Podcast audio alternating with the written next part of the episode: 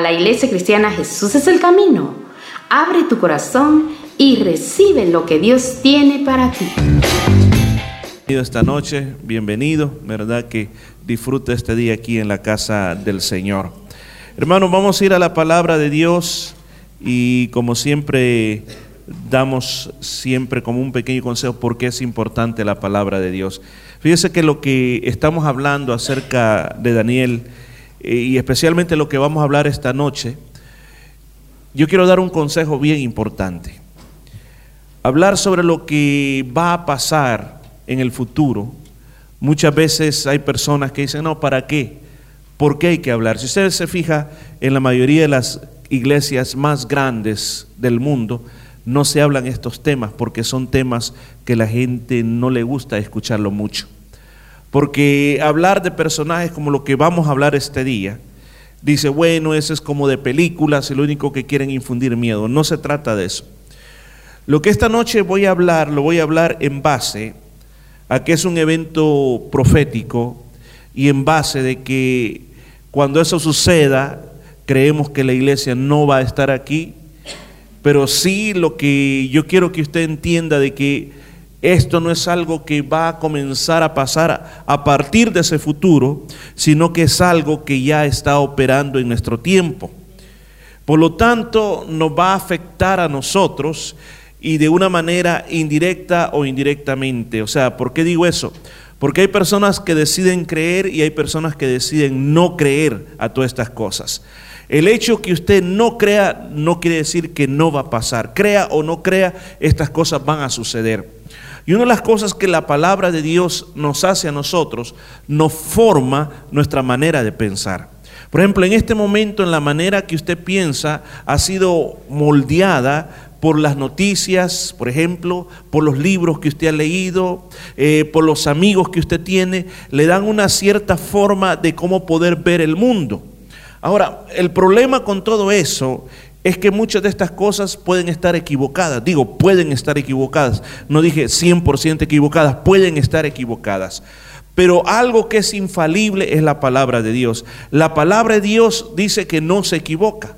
Entonces el pensamiento de la palabra de Dios nos va a ayudar a nosotros a tener un pensamiento adecuado, especialmente en el tiempo que hoy nosotros estamos viviendo, que son tiempos que se están acercando al fin de este mundo.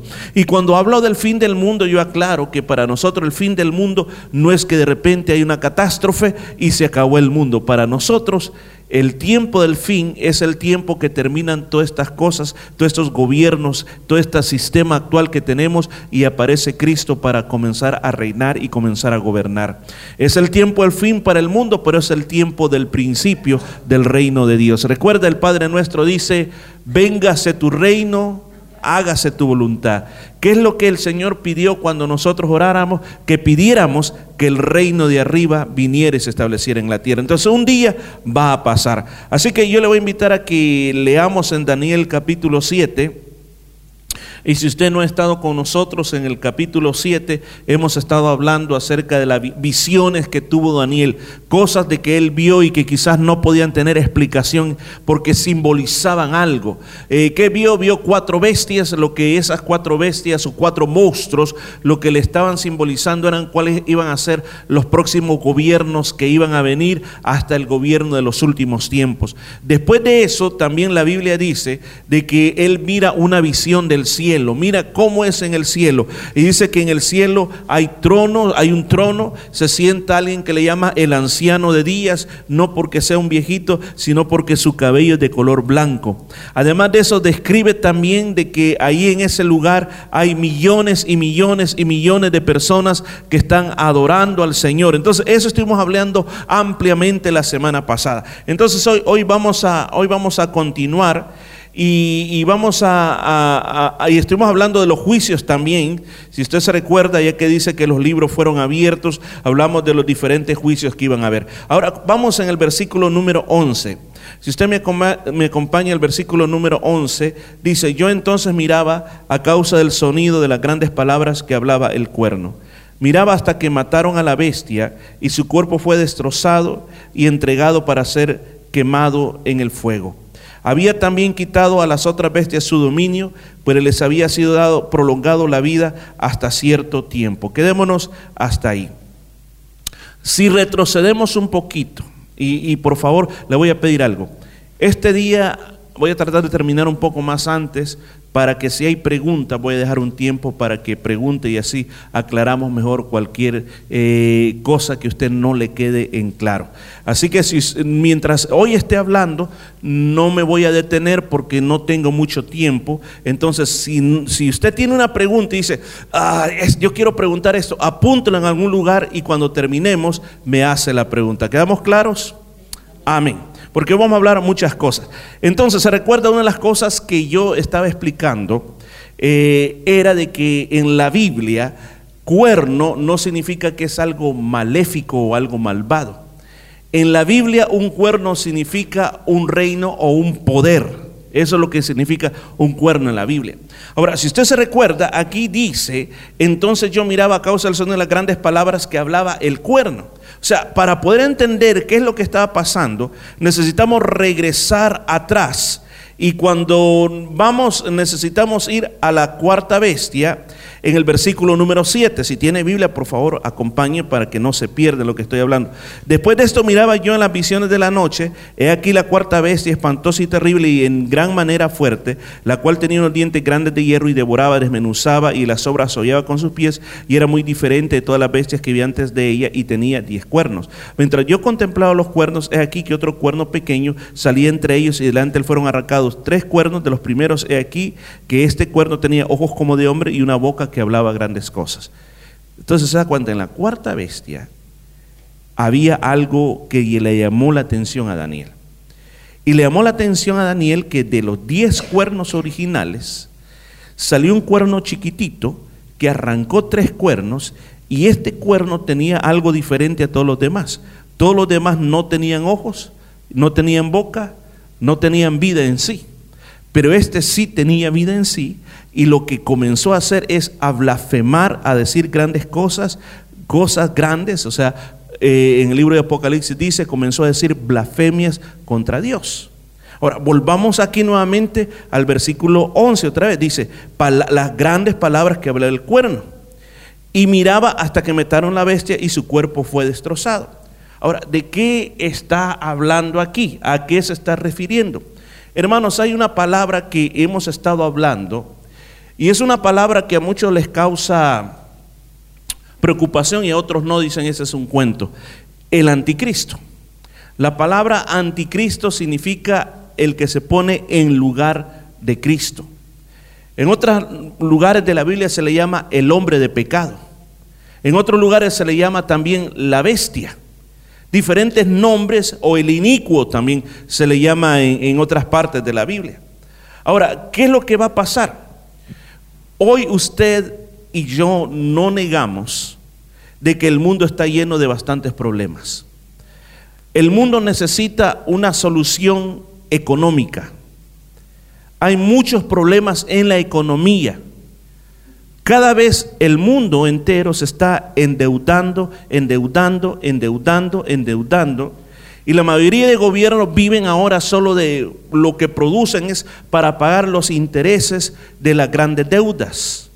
Entonces así, imagínense, la única ganancia que hay no se puede invertir en el desarrollo económico del país, sino que tiene que ser ocupada para pagar. Ahora, como no hay dinero para pagar, entonces inmediatamente hay que pagar con otra cosa, con materia prima. Entonces los países se van cada vez volviendo más pobres. Ese es en el área económica, en el área política.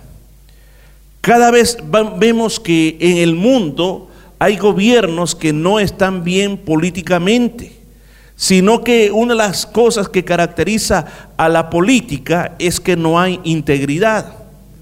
O sea, cuando estamos hablando que no hay integridad, que no los gobiernos no están trabajando para la justicia de las personas, para la justicia del pueblo, sino que en la mayoría de casos es para quien se pueda volver más rico. Muchas veces hay revoluciones y en las revoluciones supuestamente luchan por las causas del pueblo, pero cuando ganan la revolución y llegan al poder, ellos se vuelven parte del mismo sistema. Contra lo que estaban luchando, se vuelven parte de lo mismo. Entonces, para que hayan cambios, se necesitan personas que tengan una forma radical de actuar. Entonces, cuando hablamos en la parte política, hablamos en la parte religiosa también. Le digo, usted mismo fue testigo que aquí en Australia hubo una comisión que el gobierno nombró para poder investigar todos los casos de abuso sexuales a menores. Y esta investigación abarcó todas las religiones que hay en Australia. No solo cristianos, evangélicos, católicos, sino que fue a budistas, judíos, a todos. Y durante varios meses estuvieron convocando personas que habían estado involucrados en cosas como estas solo para que testificaran. No se condenó a nadie, pues esta comisión no era para meter a la cárcel a las personas, sino que para levantar un libro de antecedentes de qué es lo que había pasado en cuanto a lo que las religiones estaban haciendo a los menores. Cuando terminó todo el proceso, montón de tomos y tomos de libros de todas las declaraciones que ahí se hicieron para poder tomar medidas para poder prevenir todo lo que se estaba haciendo a ese nivel. Hermanos, hay una crisis religiosa, sí hay una crisis religiosa. Porque la iglesia, el Señor establece una iglesia, escucha bien y usted lo ha escuchado en San Mateo, en el Sermón del Monte que abarca San Mateo 5, 6 y 7, que el Señor está hablándole a una iglesia que dice que tiene que ser la luz del mundo. O sea, Él está diciendo que el mundo, el que no cree en Él, vive en unas tinieblas. Y le está diciendo que la iglesia es la lámpara que se pone en lo más alto para que alumbre las tinieblas. Luego le dice que la iglesia es la sal, que la iglesia es lo que le da el sabor al mundo. Entonces cuando pensamos de que la iglesia es luz y que la iglesia es sal, en otras palabras que es lo único bueno que queda en el mundo, y de repente notamos y escuchamos en las noticias lo que los hombres que hemos sido llamados a ser luz y sal, de repente caemos en esas circunstancias, inmediatamente se pregunta la mayoría de personas, ¿qué esperanza hay para el mundo? Hay crisis en todos los niveles. Quizás de lo que yo hable hoy es algo que va a pasar quizás en el futuro. No sé qué tan cerca estará ese futuro. Pero los efectos, los preámbulos de eso nos está afectando ya. El apóstol Pablo, el apóstol Juan también, a la generación que ellos le escribieron, a la generación del siglo primero de nuestra era, estamos recuerden en el siglo XXI, a la generación del siglo primero le dijeron que ya el espíritu del anticristo estaba ya en el mundo. Desde el siglo primero. ¿Cuál es el espíritu del anticristo? Este personaje que vamos a, a estar viendo aquí es un personaje que trata de quitar y borrar y oponerse contra toda la obra de Cristo. Trata que Cristo no sea preeminente. Trata que Cristo no sea importante.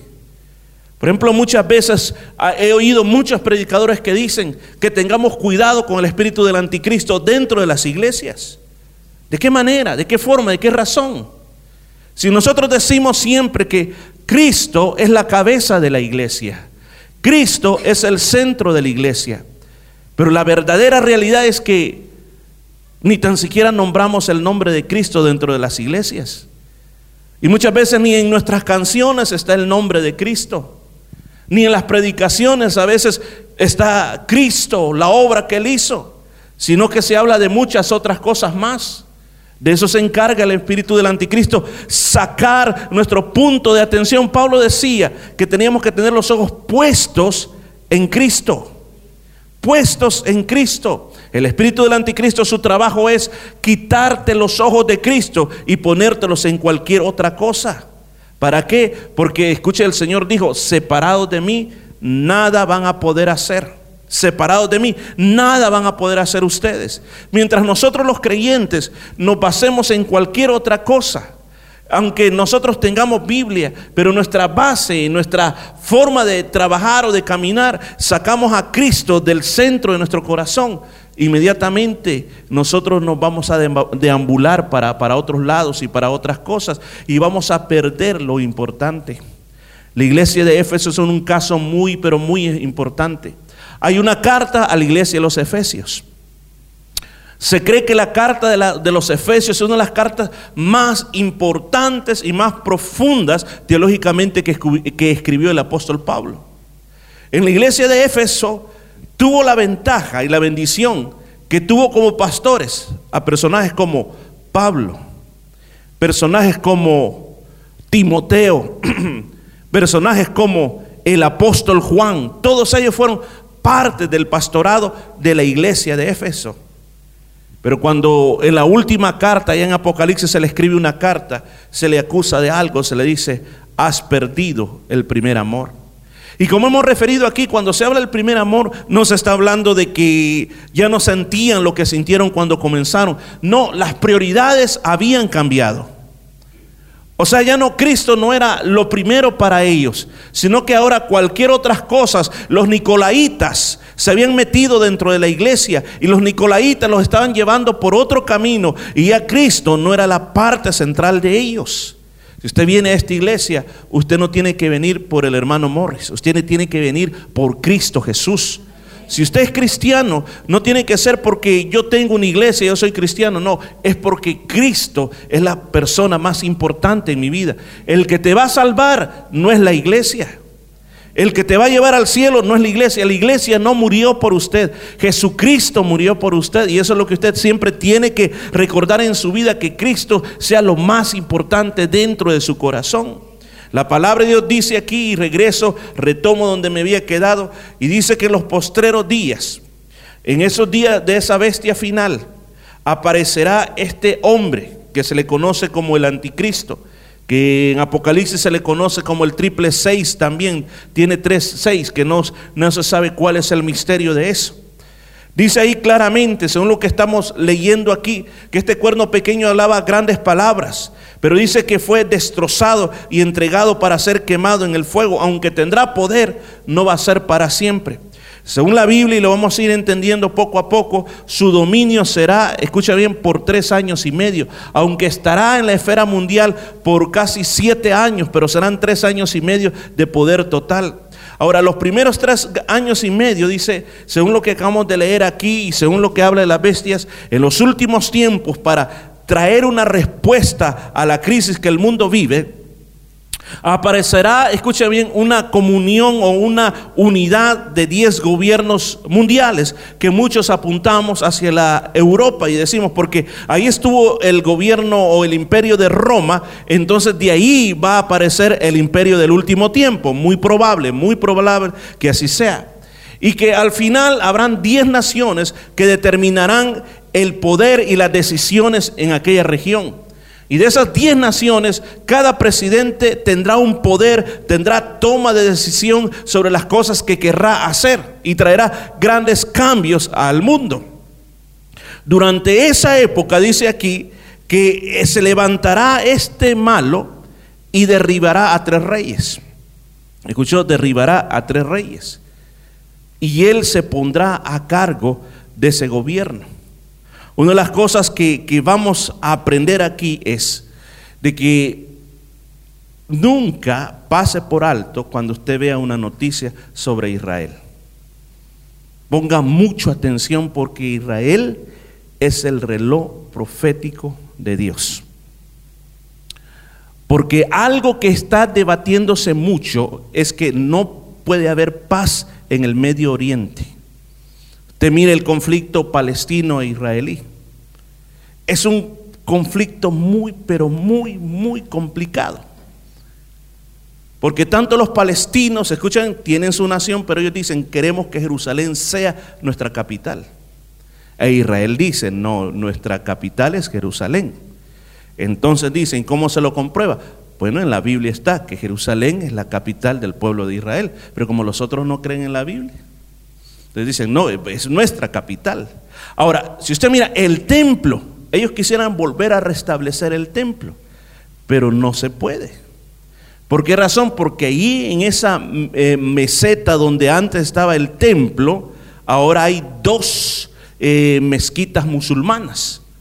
Una que tiene la cúpula dorada y otra más chiquitita. Ahora, para poder por construir el templo, hay que derribar todo eso. Ahora, las naciones musulmanas de todo el mundo dicen, el que toque eso se enfrenta a una guerra contra nosotros.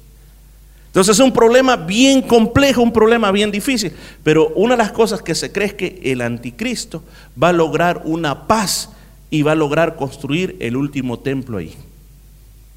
Mire qué tremendo. Por eso le digo, ponga atención cuando usted vea las noticias. ¿Por qué razón? Porque cuando usted mire esas cosas, diga, Cristo viene pronto. Cuando usted vea todas esas cosas que están por suceder, dice la palabra de Dios, que nos levantemos y eh, levantemos nuestra cabeza y veamos que el Señor ya está a la puerta. ¿Quiere leerle lo que dice el libro de Apocalipsis capítulo 13, versículo 3 al 8? Dice, y vi una de sus cabezas como herida de muerte, y su herida de muerte fue sanada, y se maravilló toda la tierra en pos de la bestia, y adoraron al al dragón que había dado autoridad a la bestia. ¿Quién es el dragón? El diablo es el dragón. ¿Quién le dio el poder a la bestia o al anticristo? El diablo. Diciendo, ¿quién es semejante a la bestia y quién podrá luchar contra ella? Y le fue dado una boca que hablaba grandes cosas y blasfemia. Esto es lo que le decía yo. Y le fue dado potestad de actuar 42 meses. Los matemáticos, 42 meses es tres años y medios. Y abrió su boca en blasfemias contra Dios para blasfemar su nombre y su tabernáculo y a los que moran en el cielo. Y le fue dado guerra de hacer guerra contra los santos. Escucha eso. Y vencerlos y también le fue dado poder sobre toda tribu, lengua y nación. Y le adorarán todos los moradores de la tierra cuyos nombres no están escritos en el libro de la vida del Cordero, el cual fue inmolado desde la fundación del mundo. ¿Escuchó? No se debe quedar a la gran tribulación. Porque aquí dice, se le dio potestad. O sea, eso quiere decir que Él va a tener poder para trabajar contra todos aquellos que creen en el Señor. Y en otras partes de la Biblia dice de que lo va a decapitar. ¿Escuchó? Lo va a decapitar. ¿Por qué? Por creer en el Señor. Mire, si ahora es tan fácil ser creyente, ¿cómo va a ser en aquellos días cuando haya pena de muerte? Mire, qué, qué, fácil es que, que hoy que las cosas son fáciles, no queremos, nos cuesta bastante. Pero cuando querramos, va a ser bien difícil. Por eso le digo, no se vaya a quedar a la gran tribulación. Apocalipsis 19, 20 dice, y la bestia fue apresada, y con ello el falso profeta que había hecho los milagros delante de ella. Miren, aquí hay algo que yo voy a decir. Hay muchos creyentes que creen que el Papa va a ser el anticristo. Le digo, no, no.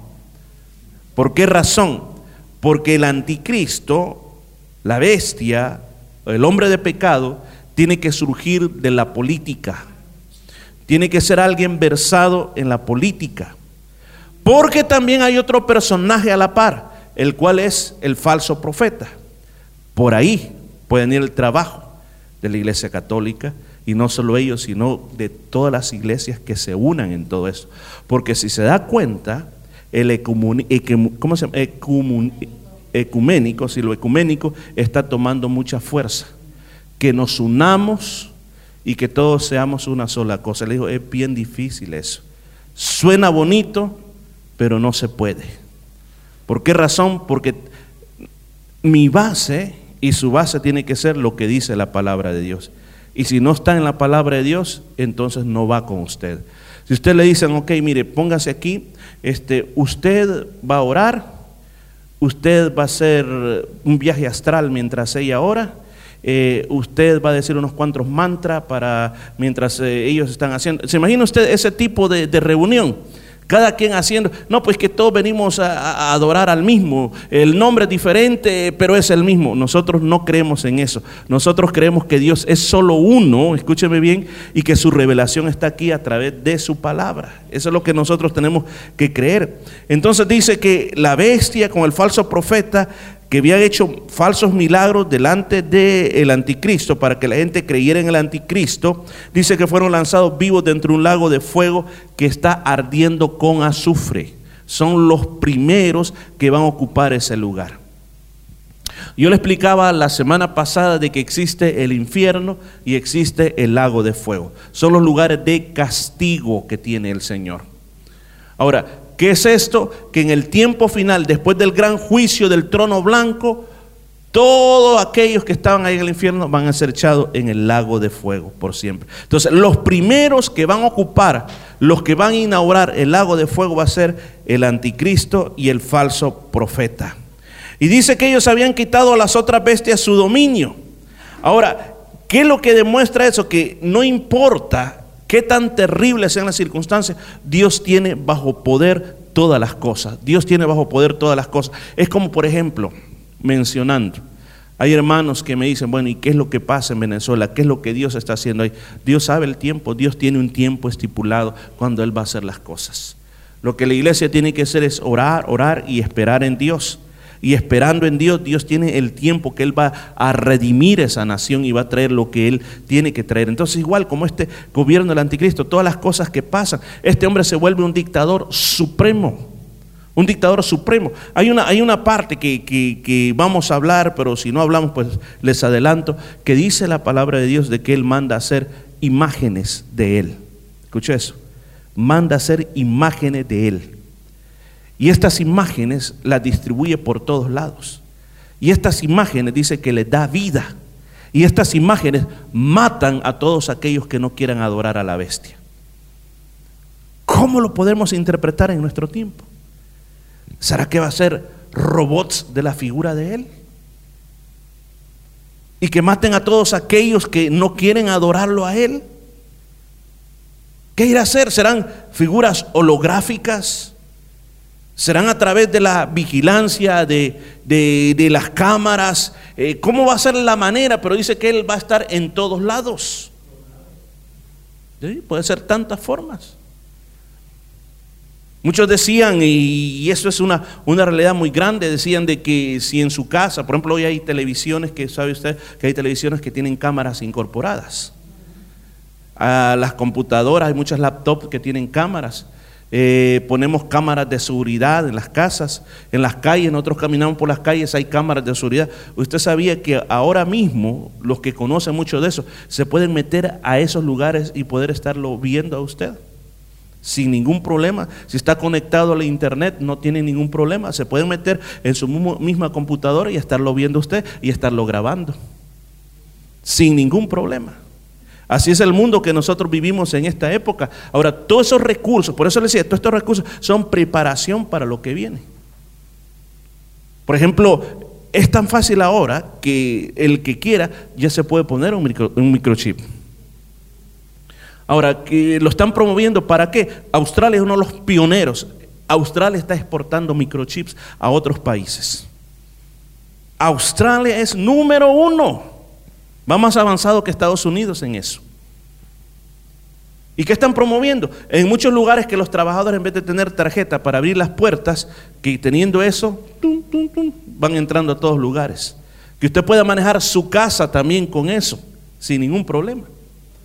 Por ejemplo, hoy en día, escuche, hoy en día, hoy en día, es un deber, es una obligación, que si usted quiere registrar a su perro, su perro tiene que tener microchip. Hoy es una obligación, no es como antes, que antes era si su perro era caro y tenía miedo que se lo podían robar, había que ponerle. Pero hoy no, es una obligación. Por ejemplo, se están dando casos de personas que tienen demencia que se pierden. Pues ya hay ideas de a las personas con demencia ponerles el microchip. A los presos, los presos ya en la cárcel, ponérselos. ¿Para qué? Por cuando si se van por ahí, sepan a dónde están.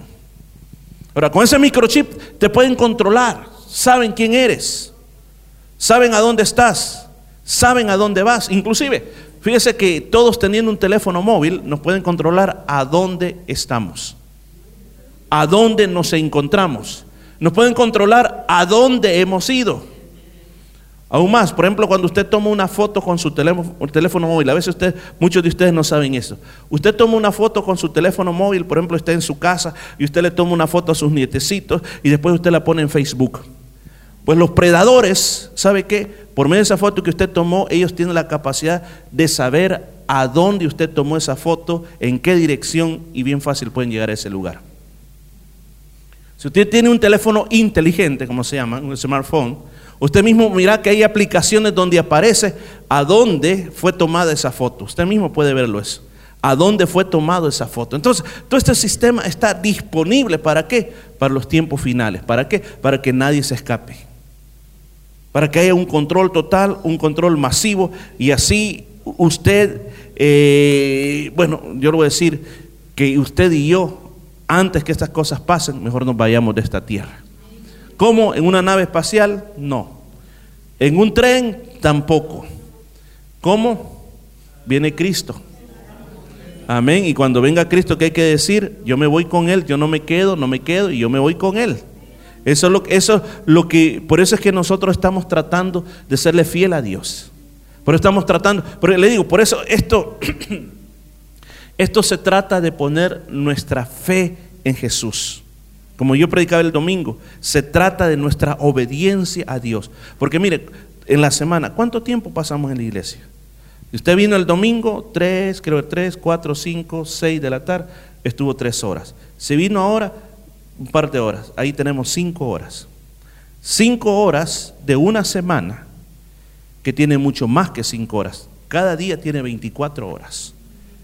Entonces lo que le damos al Señor, pero no llega a ser ni el 10%, ni el 10% del total de horas de nuestra semana. Solo piensa por un momento, es tan pequeño. Entonces, por lo tanto, la mayoría de tiempo, ¿a dónde la vivimos? Allá afuera. Entonces, ahí es donde se nos llama a poder nosotros vivir de una manera que seamos dignos de ser tomados cuando el Señor venga. Yo lo que le quiero instar a la iglesia, la palabra de Dios dice, no se me fue el tiempo, hermano. Ya, ya no. No, ese está atrasado. ¿Ah? ah hoy lo adelantaron. No, bueno, yo pensé que estaba atrasado. Pero dije que iba a dejar tiempo para las preguntas. Ah, sí, lo que, lo que yo quiero decirle, lo que yo quiero decirle a usted este día es que, por favor, la Biblia dice que en los últimos tiempos la fe de muchos se iba a enfriar. La Biblia dice que el amor de muchos se va a enfriar. Jesús dijo, hallará fe en la tierra cuando Él venga. O sea, ¿cuál es la tendencia de los últimos tiempos? Si usted ha leído el libro de Apocalipsis, el mensaje de las siete iglesias, la iglesia de la Odisea, la iglesia tibia, la iglesia donde dice que no necesitan de nada, que están ciegos, desnudos. Una iglesia donde Cristo no está allí. Una iglesia que ellos creen que lo tienen todo, pero no tienen nada. Ese es la fotografía de la iglesia en los últimos tiempos. Por eso yo quiero llamarte, y aquí voy a finalizar, yo quiero llamarte a que hoy más que nunca tomemos como las palabras finales del libro de Apocalipsis. Dice, el que es santo, dice, santifíquese más. Y el que está inmundo, revuélquese más. Esos son los tiempos que estamos viviendo. ¿Por qué? Porque la fe de muchos de nosotros va a ser probada en estos últimos días. ¿Sobre qué? Sobre los valores de la vida cristiana. Por eso, iglesia, yo te animo, yo te animo a que nos volvamos más a Dios, especialmente en estos tiempos finales.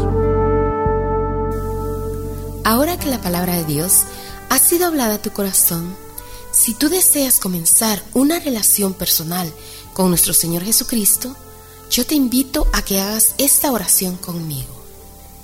Señor Jesús, Reconozco que soy un pecador y que tienes el poder para limpiarme de todo pecado. En este día te invito a que tomes mi vida y me limpies de toda maldad. Gracias por perdonarme y recibirme como tu hijo. Amén. Si hiciste esta oración con fe, ahora eres un hijo de Dios. Te invitamos a que nos visites en la iglesia cristiana Jesús es el camino. Estamos ubicados en el número 73 de la Nolamara Avenue en Nolamara. Asimismo, te invitamos a que leas tu Biblia. También ora. Orar es hablar con Dios. Habla con Dios todos los días. Habla con el Señor y dile todo lo que tú sientas en tu corazón. Y también por último, te invitamos a que le cuentes a otros de ese paso tan maravilloso que tú has dado en tu vida y esto será de gran bendición para otras personas. Y ahora queremos darte la bienvenida a la gran familia de Dios, ya que la palabra del Señor nos dice que a todos los que le recibieron, a los que creen en su nombre, les ha dado el derecho de ser hijos de Dios.